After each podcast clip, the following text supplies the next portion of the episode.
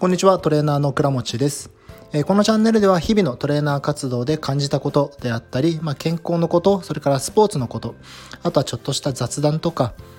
ちょっとした専門的なことなどをお伝えしていこうと思っています。さて今日は3月16日ですね、いよいよ WBC の対イタリア戦が今日の夜に行われるわけですけれども、まあ、WBC の盛り上がりがすごいですね。本当に面白くて、僕もちょっと仕事しながらテレビ見ようかなと思っていてもどうしても気になってしまって仕事集中できないのでもう仕事はしないで WBC 一本に絞って集中してみようかなと思っています。まあ、そんな中でやっぱり話題になってるのがヌートバー選手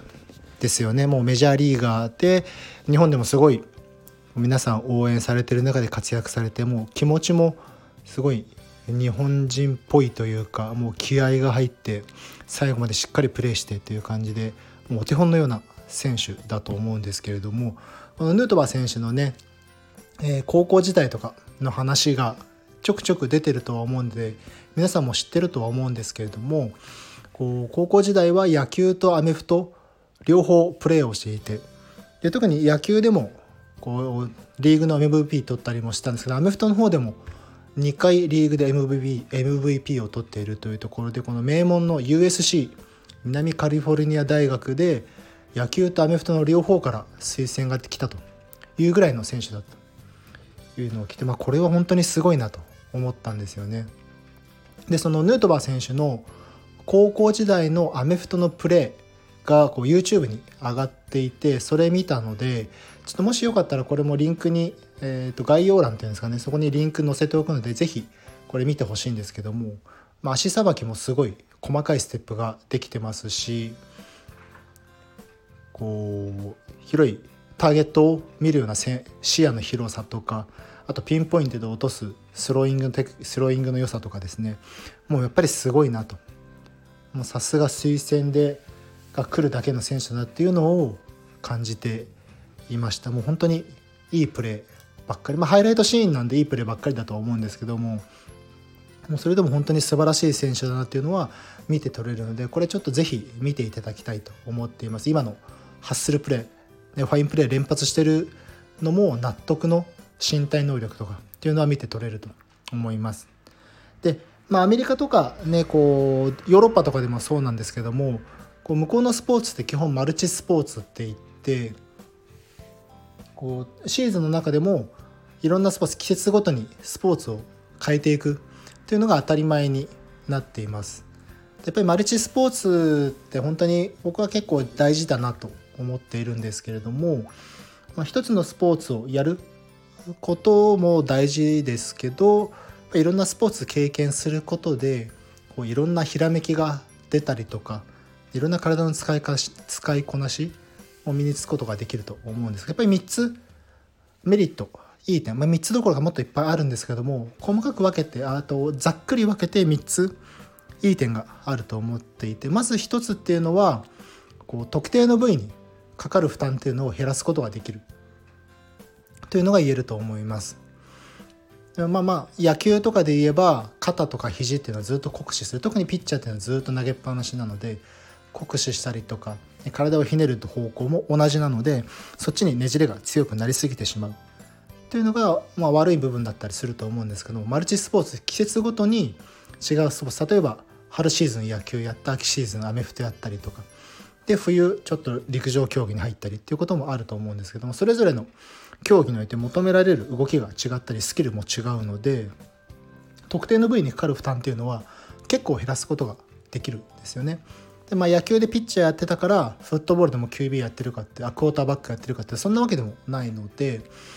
こうかシーズンアメフトの野球のシーズンが終わったらちょっと肩休めながら今度走るとか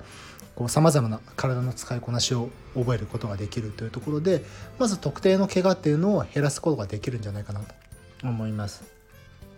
で2つ目これがやっぱりさっき言った体の身のこなしだから新しいひらめきっていうのが生まれやすくなってくる。で野球とかでずっと同じ動きばっかりしてると動きが慣れてしまってこうどうしても限られた動きになってしまうのでそういった中でアメフトのマルチディレクションいろんな方向の動きとか、まあ、バックステップとかもありますしそういった動きを覚えることで野球の中でのとっさの動き野球の中で出てくるのとっさの動きに対しても対応しやすくなってくるでその中でこういろんな動き方のひらめきっていうのが出てくるのでそれがいろんなスポーツで応用しやすくなってくると思います。で3つ目っていうのがやっぱり専門競技をより追求しやすくなる。ちょっとこれ矛盾してるとは思うんですけれども同じ競技をずっとやってることでやっぱりその競技のことを追求するずっと追求できるっていうのもあると思うんです。が武道とか特にそうだと思うんですけれども逆にいろんなスポーツを経験するからこそ次このスポーツに戻ってきた時にあこのスポーツの本当の目的っていうのはここなんだなとかここを突き詰めていけばもっといけるんだなということで別の視点から自分がやってるスポーツを見直すことができる見つめ直すことができるとやっぱり新たな発見っていうのも出てくると思うのでそういった面でマルチスポーツって非常にいいなと思っています。まあ、これがねこう日本でどう取り組むことができるかっていうのはまた難しい問題ではあると思うんですけれどもどうしても日本だとこう武道から成り立っている、まあ、剣道にしても柔道にしても一つのことを突き詰めて取り組んでいくっていうのが美とされている国でもあるので、ね、部活とかでも剣舞っていうのは基本禁止だったりもしますしこう次の他のスポーツに移った時に諦めたとかすぐにやめるなって言われることも結構あると思うんですけども、まあ、そういうところから少し一歩先に進んでいけるともっといろんなひらめきひらめきが出てくると思います。やっぱり一つのことを追求するっていうのももちろん大事ですし諦めない気持ちっていうのも大事ではあるんですけども、まあ、それとこれとは話は別ですし自分の人生の中で何を一番抜くかやっぱり人生をしっかりと謳歌すること人生をしっかり突き詰めていくことのが大事だと思うので一つの競技だけにとらわれるというのはちょっともったいないかなというような感じもしています。まあ、ただねこう日本でマルチスポーツやることの難しさ課題というのも結構やっぱりあるのは分かっているのでそれこそまず指導者の問題っていうのは結構大きいとは思うんですけどもマルチスポーツやるっていうことはその部活の例えばね小学校とか中学校高校で部活とかクラブチームがあった時にそこの教師とか顧問の先生っていうのはこのシーズン終わったら次別のスポーツ見なきゃいけないと。いう時にまで野球部だった先生がじゃあ冬からサッカー部になりませんとか陸上部も指導してくださいねってなった時になかなかこれ教えることができないのかなと。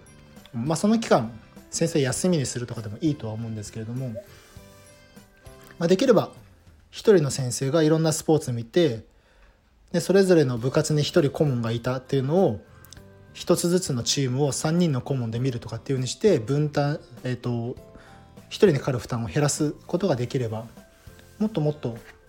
え部活動とかも楽しくなると思いますし生徒とかも楽しくなるとは思うんですよね。で実は部活やってる子でもこういろんなスポーツやりたいって心の底で思ってる子っていうのも意外といたりしてそこに新しく働きかけることも結構チャレンジしてはできるのかなと思っているので、まあ、一つやっぱり先生の問題指導者の問題っていうのはクリアしなきゃいけないところになると思います。でもう一つは 部活とかで言えばこう試合の作りというか日本の部活ってどうしてもトーナメント性が多くてリーグ戦が少ないのでこう公式戦に出ることっていうのが非常に少なくなってくると。で特にそれがシーズン制あシーズン制じゃなくて、えっと、マルチスポーツとかでシーズンごとに分かれてくると本当に公式戦1試合だけやっても負けたら終わりみたいな感じでなかなか面白い楽しみっていうのは感じられなかったりする。どうしても練習時間が長くなってしまうのでやっぱりリーグ戦本番の公式戦で得られる、まあ、勝つ負けに負けるにかかわらず公式戦でちゃんと試合を楽しむ。というところをベースに置いて考えるとこうシーズンスポーツやっていくんだったらどの競技もリーグ戦を基本にしてやっていく方がまあ、盛り上がるかなと思います。当然勝つためにはやるんですけれどももちろん勝てればいいですけどもその前にその前提としてまずその競技を楽しむ。公式戦の中でしっかりと競技を楽しむことができればその新たな次のスポーツも楽しめることができるしそのスポーツに対してのこういいところばっかりが見えてくるとは思うのでまそういったまず日程スケジュールとかの問題も結構クリアしなきゃいけない壁かなと思います。まあ、ただそこをクリアするためにもためにはこういろんなねこうしがらみがあったりとか場所の問題とか審判の問題とかもいろいろいろんな複雑な問題が出てくるのでもうこれも簡単には言えないですけどもこれから日本が、まあ、今も少子化子どもがどんどん少なくなってきて部活同士で選手を取り合うとかいうような状況を考えるんだったらそれぞれの部活で選手を共有してというか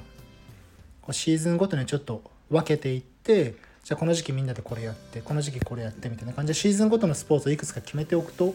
もっともっと学校自体も盛り上がるかなと思うんですよ。特に今、まあ、東京とかだと中高一貫校が増えてきてるのでそんな中で